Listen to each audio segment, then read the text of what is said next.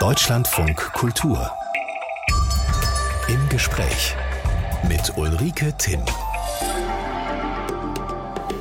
Ich grüße Sie herzlich. Zu den beruflichen Erfahrungen unseres Gastes gehört das Kinderbuchschreiben genauso wie die Suche nach einem Atommüllendlager. Eigenartige Kombination. Jörg Sommer ist Autor und Vorstandsvorsitzender der Deutschen Umweltstiftung und uns aus Stuttgart zugeschaltet. Herzlich willkommen, Herr Sommer. Einen wunderschönen guten Morgen, Frau Timm. Ja, gibt es da irgendeine Verbindung? Kinderbuchschreiben, Atommüllendlagersuche klingt nach zwei sehr unterschiedlichen Lebenserfahrungen. Ja, da gibt's natürlich schon einen Link. Also das Kinderbuch schreiben macht Spaß, das Endlagersuchen macht natürlich keinen Spaß, aber beides beschäftigt sich im Grunde mit ähm, der gleichen Zielgruppe. Es geht um die jungen Menschen, um die junge Generation und um deren Interessen und das, was wir ihnen hinterlassen. Ähm, ob es Bildung ist oder Unterhaltung im Kinderbuch oder ob es möglicherweise die strahlenden Abfälle unserer Energiesucht sind. Und ich glaube, für beides haben wir eine Verantwortung. Unser Gast ist zu hören aus Stuttgart, Jörg Sommer. Viele Jahre hat er vor allem Kinder- und Jugendbücher geschrieben, gemeinsam mit seiner Frau Gerrit Kopitz und sehr schnell geschrieben. Es sollen rund 200 Bücher an der Zahl sein, äh, vom Bilderbuchtext über Kinderkrimis um das kleine Mädchen Mira Morgenstern, Bücher für Pädagogen in Kitas bis zur Benimmfibel für Jugendliche. Weites Feld, Herr Sommer. Nur Pferdebücher waren waren nicht dabei. Warum? Pferdebücher sind für uns, also auch für meine Frau und mich, war das immer so der Inbegriff des, der kommerziellen äh, Kinder- und Jugendliteratur. Wir hatten schon immer den Anspruch, ein Stück weit auch Botschaften unter, unterzubringen in den Büchern, ähm, Kinder und Jugendliche dazu zu animieren, sich auch für andere einzusetzen, ähm, Ungerechtigkeiten zu sehen, zu handeln. Und was wir immer von Verlagen gehört haben, war immer, schreibt doch mal Pferdebücher. Da, die müssen auch nicht anspruchsvoll sein, aber damit könnt ihr drei bis viermal so viel Honorar verdienen. Und irgendwie haben wir uns dem immer erfolgreich verweigert. Obwohl kommerziell waren sie ja auch. Das Schreiben hat sie finanziell unabhängig gemacht und 200 Bücher, das ist schon ein echt enormer Ausstoß. Äh, drei Millionen weltweit verkaufte Exemplare, hörte ich. Stellt man sich da irgendwann drei Millionen Kinder vor, alle mit einem Buch von Jörg Sommer und Gerrit Kopitz in der Hand? Ja, das ist tatsächlich äh, ganz lustig. Ähm, diese drei Millionen sind aus irgendwelchen Autorenabrechnungen, äh, muss man natürlich ein Stück weit relativieren. Wir sind, glaube ich, hatte ich mal die Nachricht bekommen vom Verlag nach Thomas Brezina, die zweitmeistverkauften Kinder- und Jugendbuchautoren in China. Ähm, das, äh, das ist ein sehr großes Land. Ähm, allerdings haben sie da eine ganz spannende Geschichte. Die Chinesen sind diesem internationalen ähm, Copyright-Abkommen nicht beigetreten. Das heißt, die drucken munter, wie sie es wollen. Und wenn sie Glück haben, bekommen sie dann mal ein bisschen Honorar. Wenn nicht, also diese drei Millionen äh, Leser bedeuten nicht unbedingt dann auch, dass man Millionär wird mit den Büchern. China äh Südkorea, mhm. da haben sie auch äh, veröffentlicht. Das ist dann schon eine Schrift, da kann man als Autor eigentlich nur sagen, es sieht hübsch aus, mein Buch. Aber kontrollieren, ob das anständig übersetzt ist, äh, kann man eigentlich nicht. Wissen Sie, ob die Bücher so geblieben sind wie gedacht äh, in China?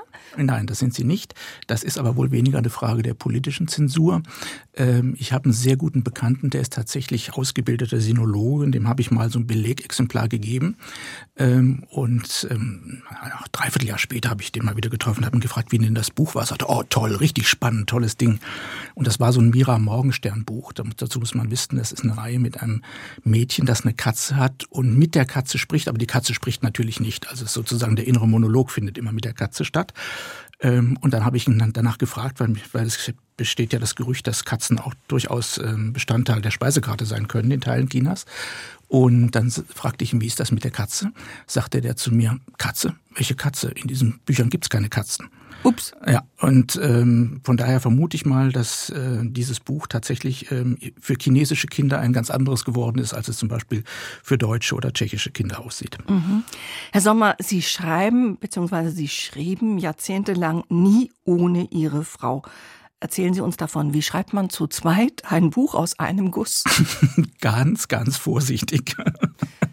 ähm, tatsächlich ist es so, dass wir im Laufe der Zeit uns so ein bisschen eine Methode entwickelt haben, die dafür sorgte, dass man beides kann, miteinander leben und miteinander schreiben. Also wir haben immer die Geschichten, äh, die Ideen für die Geschichten gemeinsam entwickelt, die wichtigen Charaktere, ähm, den Plot bei einer Serie, auch das ganze Seriensetting. Und dann haben wir es aber so gemacht, dass das Erstmanuskript immer einer von uns beiden geschrieben hat. Also derjenige, der irgendwie gerade mehr Zeit hatte oder mehr Affinität zum Thema.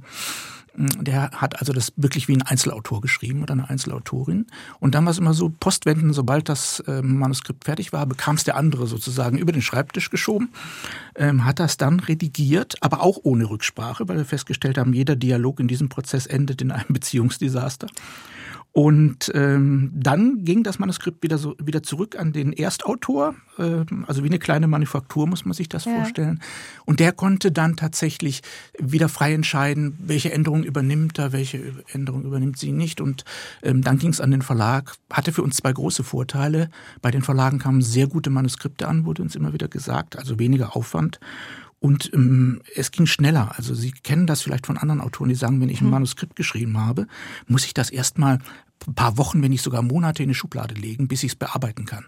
Das ist die positive Seite. Sie mhm. haben aber auch das Wort Beziehungsdesaster äh, verwendet, was ich mir äh, gemerkt habe, weil mein erster Gedanke war, vereint auch am Schreibtisch, 24 Stunden täglich, stabile Ehe nötig. Ja, genau. Und äh, dazu muss man, wie in jeder äh, stabilen Ehe, natürlich bestimmte Regeln und, und Eigentümlichkeiten mhm. beachten und sich da ein Stück weit arrangieren. Wir haben immer festgestellt, wenn wir dis diskutieren dann über Pro und Contra, passieren zwei Dinge. Ähm, erstens, wir streiten uns und zweitens am Ende hat meine Frau recht. Ähm, das, das, machen viele so. Ich weiß nicht, wie, wie Robert Habeck und äh, Andrea Paluch das gehalten haben. Die haben ja auch viele Jahre gemeinsam Bücher geschrieben. Ja. Aber bei Ihnen haben Sie dieses Rezept gefunden. er ist dann ja in die Politik geflüchtet. Ich mhm. auf eine gewisse Art und Weise auch.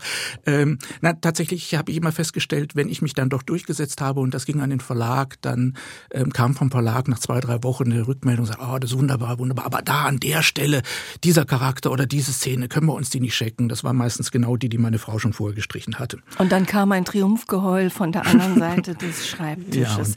Ja, Sie haben vier gemeinsame Kinder. Mhm.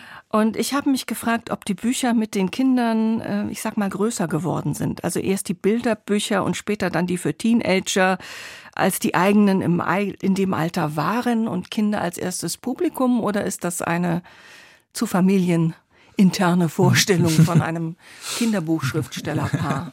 Ja, tatsächlich haben wir auch schon geschrieben, bevor wir das erste Kind hatten.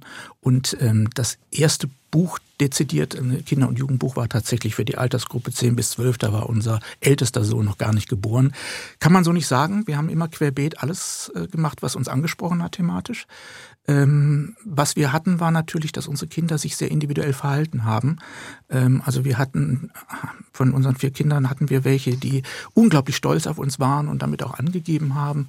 Und eine unserer Töchter zum Beispiel hat immer ähm, so getan, als wenn wir gar keine Bücher schreiben würden in der Schule.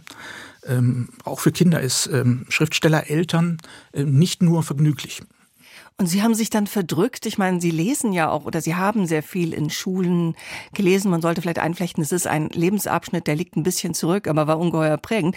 Und dann hat die kleine Tochter sich dann verdrückt, wenn Papa in der Schule gelesen hat, weil ihr das peinlich war? Ja, also naja, ich habe tatsächlich, wenn ich in der Schule meiner Kinder gelesen habe, was ja auch vorkam, weil das da einfach der kurze Weg für den Lehrer oder die Lehrerin war. Dann habe ich natürlich meine Kinder gefragt, ob das für sie okay ist. Das führte dann in, also ich habe niemals in einer Klasse gelesen, der eines meiner Kinder war und sie oder er wollte das nicht. Also diese Peinlichkeit, Eltern sind per se immer peinlich, in einem bestimmten Alter sowieso ganz besonders. Ähm, und da muss man dann schon ein Stück weit, glaube ich, drauf achten. Was hat Sie auf diese Spur überhaupt gebracht? Sie haben Politik und Soziologie studiert. Das einzig Gebindeglied, was ich fand, ist, äh, Sie wollten als Kind mal Lokomotivführer werden. ich denke, wenn man so seinen, doch einen Großteil seines Lebens diese Autorenschaft widmet, ob das vielleicht eine bestimmte Mentalität braucht, so ein Grundstaunen, um sich immer wieder neu in die Welt der kleinen Menschen zu versetzen. Ja, tatsächlich wollte ich auch mal Schriftsteller werden. Als Zwölfjähriger habe ich auch mein erstes Buch geschrieben, ein epischer Science-Fiction-Roman äh, von, ich glaube, dreieinhalb Seiten, ähm, der dann auch nicht wirklich so, so einschlug bei den paar Menschen, denen ich das zum Lesen gegeben habe. Aber damals hatte ich das auch mal schon als Idee. Tatsächlich ist es eigentlich ähm, ähm, anders entstanden. Meine Frau und ich haben uns kennengelernt als junge Menschen in der Kinderfreizeitarbeit. Also wir haben Freizeiten mit Kindern und Jugendlichen veranstaltet als ehrenamtliche Betreuer und haben da, glaube ich, auch über das Vorlesen und über das Fantasieren mit den Kindern ähm, ein Stück weit schon etwas gelebt, was vorher da war und was uns dann auch immer weiter begleitet hat. Das ist schon eine große Sympathie, ein großes Mitfühlen mit Kindern und vielleicht auch ein bisschen noch Kindlichkeit im Charakter geblieben. Und für Kinder Geschichten erfinden zu dürfen, ähm, ist einfach das Schönste, was man sich vorstellen kann. Unser Gast Jörg Sommer hat uns äh, von seiner Arbeit als Kinderbuchautor erzählt. Irgendwann war es dann auch gut damit. Sie haben das bleiben lassen, Herr Sommer, oder weitgehend bleiben lassen. Es hatte Sie wirtschaftlich unabhängig gemacht und Sie haben ein Vollzeit-Ehrenamt übernommen, das des Vorstandsvorsitzenden der Deutschen Umweltstiftung. Und Ihre Frau sitzt die jetzt verwaist am Schreibtisch? Meine Frau ist ähm, in, im Grundschulbereich tätig, macht mit ähm, Kindern, zum Beispiel Flüchtlingskindern oder Kindern mit Sprachhandicaps, ähm, individuelle Maßnahmen ähm, und ist also auch den Kindern treu geblieben. Manchmal liest sie auch eigene Texte vor. Aber der gemeinsame Schreibtisch, den gibt's so nicht mehr oder steht da noch mahnend in der Wohnung rum? Ähm, tatsächlich haben wir beide noch sehr große Schreibtische, haben aber inzwischen tatsächlich auch getrennte Büros bei uns zu Hause im Haus, weil eben dann doch die Dinge sehr unterschiedlich sind. Wir haben aber auch früher nicht immer an einem Schreibtisch geschrieben. Mhm.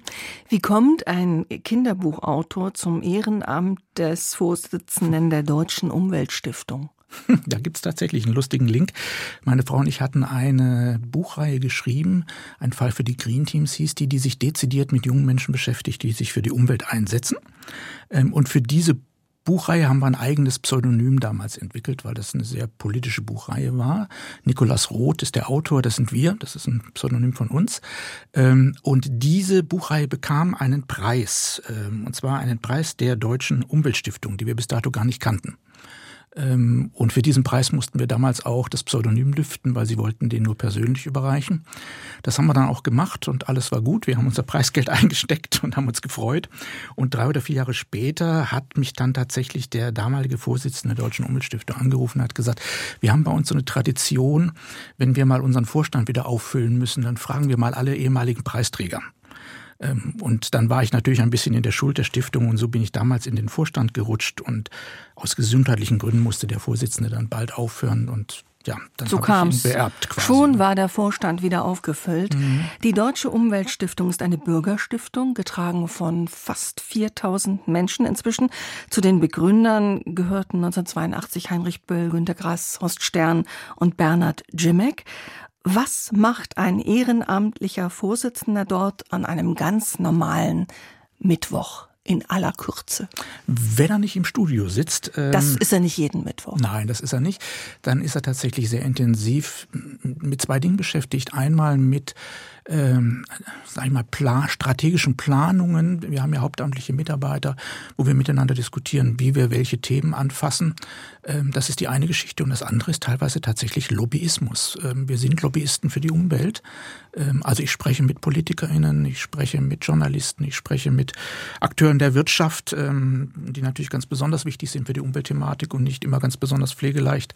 Und versuche da Bewusstsein zu entwickeln für die wirklich dringenden Themen, die alle vor uns sind. Das ist ja nicht nur der Klimawandel, sind ja sehr viele andere mhm. ökologische mhm. Themen auch. Also warnen, publizieren, Lobbyarbeit und irgendwann saßen Sie dann, um mal ein konkretes Beispiel zu geben, als Vertreter der Deutschen Umweltstiftung eben in der Kommission, die zur Atommüllendlagersuche beitragen sollte, das möglichst finden sollte, gemeinsam mit Wissenschaftlern, mit Kirchenvertretern, mit gesellschaftlichen Gruppen, also muntere Mischung. Ist man da nicht sofort der Kinderbuchautor, der keine Ahnung hat, auch wenn er einer Umweltstiftung vorsteht? Wie hoch ging es daher? Ja, tatsächlich ist es so, dass man ähm, da zunächst mal unterschätzt wird, weil man ja auch mit sehr professionellen Lobbyisten da zusammensitzt. Waren ja auch acht Landesminister dabei. Übrigens damals auch mein Schriftstellerkollege Robert Habeck war auch in dieser Kommission. Das dauerte also so ein bisschen, bis man sich da Respekt verschafft hat. Aber ähm, wir haben ja auch als Umweltbewegte im Laufe der Zeit gelernt, sage ich mal, solide zu zu argumentieren, faktenbasiert zu argumentieren. Und dann geht das schon sehr schnell, dass man Respekt bekommt, wenn man nicht nur polemisiert, sondern wenn man tatsächlich auch sich in das Thema einarbeitet. Und das ist bei so einem Thema natürlich eine sehr intensive Geschichte. Ja, das ist immer noch eine intensive Geschichte. So ein mhm. Abfallendlager gibt's ja immer noch nicht. Und ein Ergebnis dieser Kommission war, der angestrebte Zeitplan ist nicht zu halten. Vor 2050, 2050 sei die Eröffnung eines Endlagers unwahrscheinlich. Zeigt auch, wie schwierig das ist jenseits der Kommission. Ja, es war auch schon in der Kommission schwierig, weil tatsächlich war das gar kein Ergebnis, was Sie gerade gesagt haben. In der Kommission habe ich das mal gesagt, dass ich davon ausgehe, dass das dieser Zeitraum wird. Da wurde ich für völlig durchgeknallt gehalten. Da gibt es entsprechende, entsprechende Ausrufe von, von Ministern im, im Protokoll. Ähm, aus der Kommission raus hatte man noch einen ehrgeizigen Plan. Inzwischen ist es realistischer geworden und auch ob diese Jahreszahl steht, ist etwas anderes. Ja, am Ende ist das ein Thema, ähm, wie viele, auch wie der Klimawandel. Es geht um die Frage, was ist gesellschaftlich akzeptiert? Sie brauchen ja irgendwann für dieses Endlager mal einen Standort und wir alle können uns lebhaft vorstellen, egal wo in Deutschland das sein wird, die Menschen dort werden nicht begeistert sein. Das ist ja immer das Grundproblem bei solchen Themen, äh, sei es Windräder, sei es noch etwas ja auf Dauer viel gravierenderes wie eben Atommüllendlager. Alle sind dafür, dass es das gibt, weil es das geben muss. Aber wenn dann eins gebaut wird und ich sehe das, bin ich dagegen. Und dann haben sie sofort Proteste von auch mal auch von vielen Umweltaktivisten. Also das ist ein eine endlose Spirale scheinbar.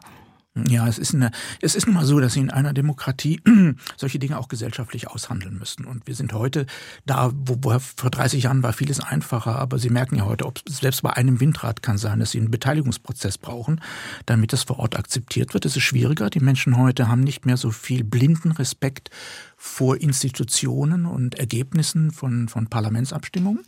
Das mag man bedauern, aber es ist so und das bedeutet, ob jetzt Endlager oder andere Themen, am Ende muss man es in der Demokratie aushandeln.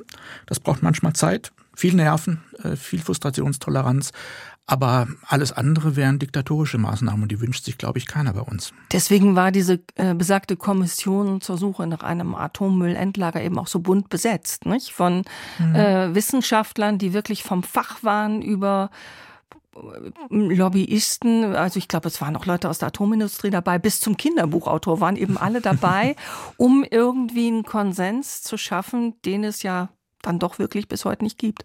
Ja, aber das Hauptergebnis dieser Kommission, und da stehe ich auch völlig dahinter, war auch nicht einfach zu erreichen, weil ja das, was wir gesagt haben, diese Endlagersuche muss beteiligungsorientiert sein. Es wird nicht mehr wie damals in Gorleben beim ersten Versuch funktionieren, dass man hinter die Kulissen sich einen Zielort aussucht und den dann machtpolitisch durchdrückt. Die Erkenntnis, dass das nicht mehr geht, sondern dass die Endlagersuche partizipativ, also beteiligungsorientiert sein muss. Das ist das Hauptergebnis der Kommission und das ist ein Riesenfortschritt, weil das ist die erste bundesweite Maßnahme gewesen, bei der man das so dezidiert sogar am Ende ins Gesetz geschrieben hat. Der Traum von einem besseren Leben, das passt ganz gut zu unserem Gast, zu Jörg Sommer, der davon auch immer wieder neu träumt und zum Beispiel gemeinsam mit dem Biologen und Professor für Naturschutz äh, Pierre Ibisch ein Buch mit dem Titel Das ökohumanistische Manifest geschrieben hat. Herr Sommer, Rums, das ökohumanistische Manifest. Manifest, da denke ich zumindest unwillkürlich an Karl Marx und sein Manifest. Ich kann mir nicht denken, dass das Zufall ist. Wollten Sie gleich eine komplette Weltanschauung begründen? Gründen? es wäre, glaube ich, etwas vermessen, sich mit Karl Marx vergleichen zu wollen. Ähm, aber wir haben, lange, wir haben lange darüber nachgedacht, ob wir es wirklich Manifest nennen sollen, haben es aber bewusst gemacht, weil ähm, es ein Stück weit um eine Art des Denkens geht ähm, und eine Art des Denkens, die vielleicht einem auch dabei hilft, die Herausforderungen der Zeit etwas besser und nachhaltiger zu lösen, als wir es gerade tun. Ähm, und wir sind ja in dem Buch sehr deutlich in den Aussagen und dann passte das für uns dann schon ein Stück weit. Ähm, den Begriff Ökohumanismus haben wir nicht erfunden. Ähm, das geht, äh, es passt nur einfach, weil wir zwei Dinge mm, in diesem Manifest, glaube ich, sehr stark fokussieren und auch wollen, dass wir uns damit auseinandersetzen. Das erste ist die Ökologie und das zweite ist der Humanismus. Und so ist das dann zusammengekommen. Mhm. Da steht unter anderem drin, dass es naiv sei, Fehlentwicklungen mithilfe von Technologien zu korrigieren. Wie meinen Sie das? Denn ich meine, auch bei einer ökologischen Bewegung kommen wir ohne Technologien gar nicht aus. Die bringen uns ja auch weiter. Naja, diese Technologien bringen uns jetzt seit Beginn der industriellen Revolution weiter und wo sie uns hingebracht haben, das sehen wir ja heute. Ähm, und die Idee jetzt zum Beispiel, die ja gerade ganz aktuell wieder diskutiert wird, die KI wird uns irgendwann retten, ne, weil die irgendwie besser ist als die, die künstliche Menschen. Intelligenz. Ja, die künstliche mhm. Intelligenz. Ähm, ich denke, dass ich glaube Einstein wird das Zitat zugeschrieben. Ähm, man kann ein Problem nicht mit dem Denken lösen, das zum Problem geführt hat. Also die Idee, dass technischer Fortschritt die Probleme löst, ist bis heute nicht bewiesen. Also wenn ich mir anschaue, ob das die sozialen Probleme sind, ähm, die Welternährung, ne? wir haben immer noch weltweit über 600 Millionen Kinder, die in Armut leben ähm, und noch viel mehr Erwachsene wir haben in der Ökologie, wir ruinieren unser Klima, wir ruinieren ähm, die Biodiversität, wir machen die Ökologie kaputt. Alles das ähm, ist mit dem technischen Fortschritt gekommen. Ich sehe da keine Lösungsansätze, auch wenn dann immer wieder mal gerne das berühmte Schiff, das über das Meer fährt und den Plastikmüll wieder einsammelt oder die Idee, CO2 dann in die Erde zu pumpen kommt. Aber ich drehe es mal hm. um. Also auch Windräder muss man technisch entwickeln. Auch äh, äh neue Technologien können dazu beitragen, ein besseres Leben wieder möglich zu machen. Also das so gemein hinweg äh, verteufeln hat mich ein bisschen gewundert. Hm. Neue Technologien können dazu beitragen. Das haben Sie, glaube ich, sehr gut formuliert. Aber sie tun es nicht automatisch. Es ist letztlich eine Frage, was wir gesellschaftlich anfangen. Ähm, und die Tatsache, äh, dass wir jetzt Windräder bauen und das auch nur mit äh, großen Mühen in Deutschland, wird nicht dazu führen, dass unser Lebens unsere Art und Weise, wie wir leben, in Zukunft so weitergehen wird und nur die Art und Weise technisch ausgetauscht wird, wie wir an die Energie kommen. Das funktioniert nicht. Mhm. Ähm, irgendwann stehen dann mal 20 Millionen Elektroautos im Stau. Ähm, als Beispiel. Ähm, die, wir glauben als Menschen, durch unsere Technikgläubigkeit, wir könnten uns über die Regeln der Natur erheben, über die Naturgesetze. Und das geht schlicht nicht. Mhm. Die Idee des Ökohumanismus kommt ohne mystischen Eifer aus. Die ist keine in sich geschlossene Ideologie. Sie verurteilt nicht und erwartet keinen Glauben. Solche und ähnliche Sätze findet man viel, aber gehört nicht ein bisschen Glaube dazu? Denn wenn Sie schreiben, es klingt manchmal ein wenig wie ein Gebet. es klingt reflektiert. Es gibt ja auch reflektierte Gebete und manche Predigten sind es auch, obwohl ich kein gläubiger Mensch bin. Ähm, nein, eigentlich geht es um zwei Prinzipien und die wir beide missachten. Das Prinzip eins heißt, wir sind ein Bestandteil des Ökosystems Erde, ein Teil ähm, und nicht Herrscher. Wir können die Naturgesetze nicht verändern. Das heißt, alles, was wir tun, ob technisch oder nicht technisch, muss in diesem Rahmen stattfinden. Wir sehen es im Klimawandel gerade. Ähm, wir haben das lange missachtet, jetzt kriegen wir die Quittung. Ähm, wir müssen zunächst mal akzeptieren, es gibt ökologische Rahmenbedingungen, es gibt begrenzte Möglichkeiten in vielen Dingen und innerhalb dessen kann man und soll man durchaus wirtschaften. Und da kommt der zweite Teil dazu, das ist der humanistische Teil. Ähm, dieses Wirtschaften soll aber dann bitteschön auch dem Menschen dienen. Mhm. Das eigentliche Manifest sind dann äh, zehn Punkte, da räumen Sie sehr grundsätzlich auf. Vieles würde wahrscheinlich äh, von fast jedem sofort unterschrieben werden, auch wenn es ein bisschen nach Gebet klingt. Ein Freund der Erde ist ein Freund der Menschheit. Die Weisheit ist in uns allen. Menschlichkeit ist eine Kompetenz. Es sei eine Illusion, den Planeten besitzen zu wollen. Nun haben wir heute, Herr Sommer, 2023 und in diesem Land weniger ein Erkenntnis als ein Umsetzungsproblem. Kriegen Sie das selbst eigentlich immer hin, im Einklang mit Ihren Idealen zu leben? Es sind so viele auf einmal. Und das waren gleich zwei Fragen auf einmal. Das war ein bisschen gemein. Ich wollte nachlegen. Hm, ja, gerne. Also erstens kriege ich es nicht immer hin, ähm, ganz klar. Ähm, und zweitens ähm, ist, jetzt habe ich, jetzt habe ich die erste Frage. Sehen Sie, das passiert, Ob wenn Sie, Sie zwei es Fragen stellen? schaffen, immer im Einklang ja. mit, das haben Sie schon gesagt, wo ja. versagen Sie denn manchmal? oh, in vielen Dingen. Ich esse zum Beispiel auch Fleisch. Ich bin, ähm, ich esse wenig Fleisch, aber ich esse auch Fleisch. Es äh, freut mich, mit einem Ökohumanisten zu sprechen, der nicht perfekt ist. in jeder Hinsicht bin ich das nicht. Mhm. Ähm, ähm, es ist allerdings auch ein Irrglaube zu denken, ähm, dass ein paar wenige Ökos durch äh, vegane Ernährung die Welt retten können. Ich finde das klasse, wenn Menschen sich vegan ernähren. Ich versuche es auch so gut wie möglich. Aber die Lösung für strukturelle Probleme in unserer Gesellschaft zu individualisieren, ähm, ist ein Weg, der ein Stück weit in die Irre führt, weil wir haben strukturelle Probleme bei uns.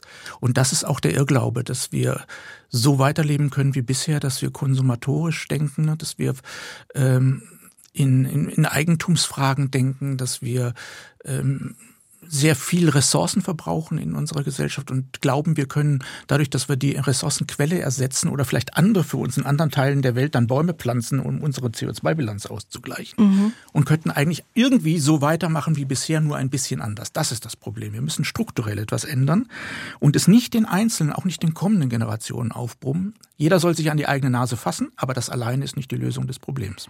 Ich greife noch mal einen Punkt heraus, mhm. über den man auch streiten kann. Sie schreiben zum Beispiel, es gibt kein Eigentum und meinen, dass es auf dieser Welt, äh, die wir nun mal alle teilen, ein bisschen lächerlich ist, wenn man etwas wirklich beansprucht. Aber es gibt kein Eigentum so manifest komme wieder auf das Wort Manifest. Also äh, meine Geige, mein Fahrrad und mein Bett möchte ich doch bitte weiterhin als meins betrachten. Können Sie das verstehen? Ich kann das völlig verstehen. Ähm, ich besitze ja auch Dinge.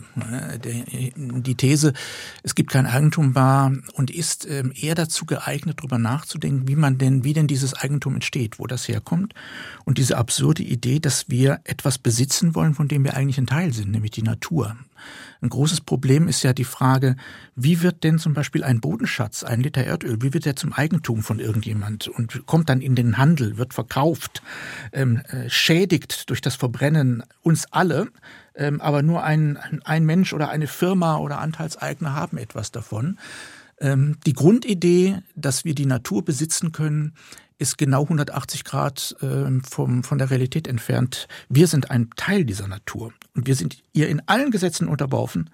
Wir können uns da was anderes erzählen und ähm, Grundbucheinträge drucken, ähm, aber es endet, äh, was ist dieser Besitz an Natur wert, wenn wir die Natur komplett ruiniert haben?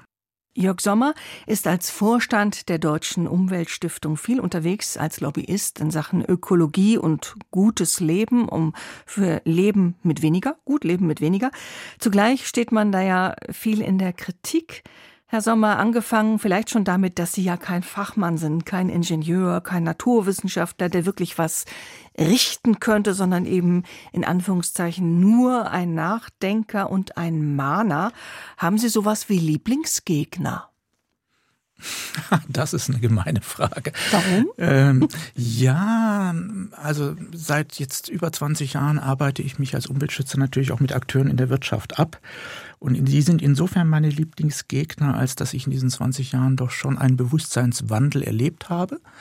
Ähm, am Anfang war man für die so eine Mischung irgendwie aus Kommunist und Kinderschänder, also der, der Belzebub in Reinperson. Inzwischen rufen manchmal bei uns Unternehmen an und fragen um Rat. Äh, da sollte man nicht der Illusion erliegen, dass der Rat dann auch eins zu eins umgesetzt wird, aber ähm, da hat sich sehr viel getan, finde ich, bei vielen Akteuren vor allem vielleicht auch deshalb, weil viele junge Akteure dazugekommen sind, die auch mit anderen Ansätzen unterwegs sind. Das also, finde ich sowohl wichtig als auch schön, dass Sie das sagen. Also diese dicken Mentalitätskämpfe, ja, die Guten und die Bösen, die die nur Grünen und die nur äh, Profitmachenden wollen, so in Reinkultur, wenn man genauer hinschaut, es gibt sie noch, aber nicht überall und auch nicht mehr so bestimmend, wie es mal war. Ja, absolut. Also wenn man heute mit, ich hatte vor einiger Zeit das Vergnügen, mit dem Deutschlandchef von, von ähm, Lidl zum Beispiel zu sprechen. Das ist ja nun ein Unternehmen, das jetzt im Einzelhandel mit günstigen Angeboten auch sozial nicht unbedingt in der Vergangenheit dafür bekannt war, ein Vorreiter zu sein, die sehr hart arbeiten an vielen Bereichen, um sich ökologischer und auch nachhaltiger ähm, aufzustellen. Am Ende sagen die auch ganz klar, sind wir immer noch ein profitorientiertes Unternehmen. Ne? Wir müssen den Shareholdern Geld liefern Rendite liefern. Ähm, aber wir versuchen eben immer stärker das äh, naturkompatibel hinzukriegen. Da sind viele noch weit davon entfernt. Ähm, ich hatte vor einiger Zeit mal mit dem gesamten Nachhaltigkeitsteam der Porsche AG eine sehr lustige Veranstaltung. Ähm, da hatte ich das Gefühl, dass es sogar einen Erkenntnisgewinn innerhalb der Veranstaltung gab. Man wird schauen, wie sich das dann umsetzt. Aber den Dialog überhaupt führen zu können, das ist tatsächlich etwas, was sich in den letzten Jahren erst entwickelt hat. Früher hat man sich bekämpft bis aufs Blut. Es ist einfach der Weg, miteinander reden. Also weder sich mhm. nur irgendwo festkleben, als auch äh, immer fortran und nur auf den Profit gucken. Beides geht einfach nicht mehr. Vielleicht hat man es doch inzwischen gemerkt. Kommen wir mal wieder zu Ihnen, Herr Sommer. Mhm. Eine Stiftung blieb nicht allein. Sie sind in, ich habe mal nachgeguckt, in der Kant-Stiftung nach dem Philosophen Immanuel Kant. Sie haben eine Institution, ein Institut für Partizipation mitbegründet. Sie gehen ausgesprochen gern stiften. Man könnte meinen, keine Stiftung ohne Jörg. naja, ganz so dramatisch. Warum ist das für Sie die, die geeignete Form, etwas, eine mhm. Plattform zu haben, um etwas zu erreichen? Hm, tatsächlich bin ich, glaube ich, in mehr Vereinsvorständen als in Stiftungsvorständen. Aber ähm, Stiftungen haben natürlich per se was, etwas, was mich sehr fasziniert. Sie haben zwei Dinge. Einen sehr nachhaltigen Grundgedanken. Stiftungen sind ja auf Ewigkeit angelegt. Mhm. Ähm, und das zweite ist, ähm, was die Stiftung Stiftung soll, also die Ziele der Stiftung werden im Moment der Stiftung festgelegt und sind dann auch nicht mehr dem Willen ähm, von Mitgliedern oder auch dem Vorstand unterworfen. Auch ich als Vorsitzender der Deutschen Umweltstiftung habe die Aufgabe, die Satzungsziele ähm, zu verwirklichen und nicht meine persönlichen. Das macht einen unabhängig von modischen Strömungen. Auch zum Beispiel vom Sammeln von äh, Spendengeldern. Das ist ja auch sehr wichtig. Ähm, Sie wissen ja, dass Sie zum Beispiel in Deutschland eben große, ähm, runde äh, Kulleraugen von Kindern brauchen oder irgendwelche sehr positiv besetzten ähm, Tiere, um Spenden zu sammeln. Also die Maske lautet ja immer, je mehr Fell, desto mehr Spenden. Ähm, und das sind natürlich Dinge, da sind sie irgendwann mal auch als Verein sehr intensiv mit dem Geldsammeln beschäftigt und nicht mehr mit dem Umsetzen. Und ein großer Vorteil der Deutschen Umweltstiftung ist als Bürgerstiftung der, dass wir uns diese Unabhängigkeit bewahren können. Wir laufen jetzt nicht Fördermitteln oder Stiftungsgeldern hinterher, können auch mal frech zur Politik sein. Man kann uns keinen Hahn abdrehen so leicht, können auch frech zur Wirtschaft sein, weil wir von denen zum Beispiel keine Sponsorengelder annehmen. Und weil 4000 oder knapp 4000 mhm. Leute dieses Anliegen inzwischen teilen und das ist immer das Besondere. Man hat ein Stiftungskapital und arbeitet mit dem, was es erbringt, aber es muss im Grundsatz erhalten bleiben. Das ist natürlich auch eine sehr sehr günstige Situation. Ich möchte noch mal auf das Thema Partizipation kommen, für das es ja inzwischen sogar ein Institut gibt. Mhm. Bürgerbeteiligung ist Ihnen ein wichtiges Thema und es ist ja auch oft gut, wenn viele mitreden, vor allem wenn die mitreden, die es betrifft. Gibt es für Sie eigentlich so einen Königsweg, wann und wie so ein Prozess gut gelingt und wann es äh, ja beim äh, großen Gequackel mit aufschiebender Wirkung bleibt für das, was ohnehin beschlossen wurde. Gibt es da einen Königweg, Königsweg? Das ist ja nicht einfach. Den, gibt's, den gibt es natürlich, aber es ist gar nicht so schlimm, wenn man da was falsch macht. Also ich mache den Menschen, die Beteiligung anbieten wollen oder organisieren wollen, immer Mut, da Ängste zu überwinden, ähm, solange man eine wichtige Grundeinstellung hat. Ähm, und die ist, dass Beteiligung was anderes ist als Public Relation oder Kommunikation. Es geht nicht darum, Menschen zu manipulieren oder zu etwas hinzubewegen oder eine Akzeptanz für etwas, was man längst beschlossen hat, sich zu holen, sondern miteinander etwas zu entwickeln. Und wenn da Fehler passieren in diesen Prozessen, dann kann man die auch miteinander heilen. Denn Partizipation heißt ja Dialog, man redet miteinander. Das ist ja das, was in unserer Gesellschaft viel zu wenig passiert.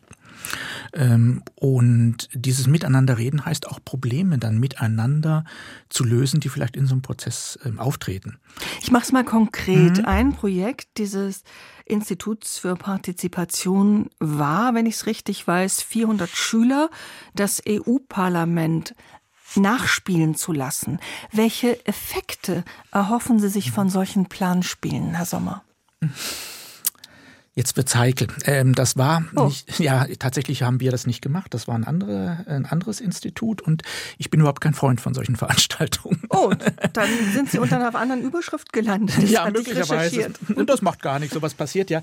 Ähm, ich habe mich dazu geäußert tatsächlich. Ähm, ich halte überhaupt nichts von solchen beschäftigungstherapeutischen Veranstaltungen. Es gibt ja auch die sogenannten Jugendwahlen im Umfeld der Bundestagswahlen, wo Jugendliche dazu aufgerufen werden, ihre Stimme abzugeben. Ähm, das halte ich erstmal für gut gewollt, aber schlecht gemacht. Beteiligung muss immer auch eine Wirkung haben, sonst taugt sie nichts, sonst braucht man sie nicht. Naja, aber die Jugendlichen könnten das ja nicht übernehmen, das Europaparlament. Nein, das nicht. Deshalb muss man sie es aber auch nicht spielen lassen und so tun, als wenn sie es könnten. Das ist dann, das ist Spiel, das ist in Ordnung. Mhm. Aber wissen Sie, was Sie damit produzieren?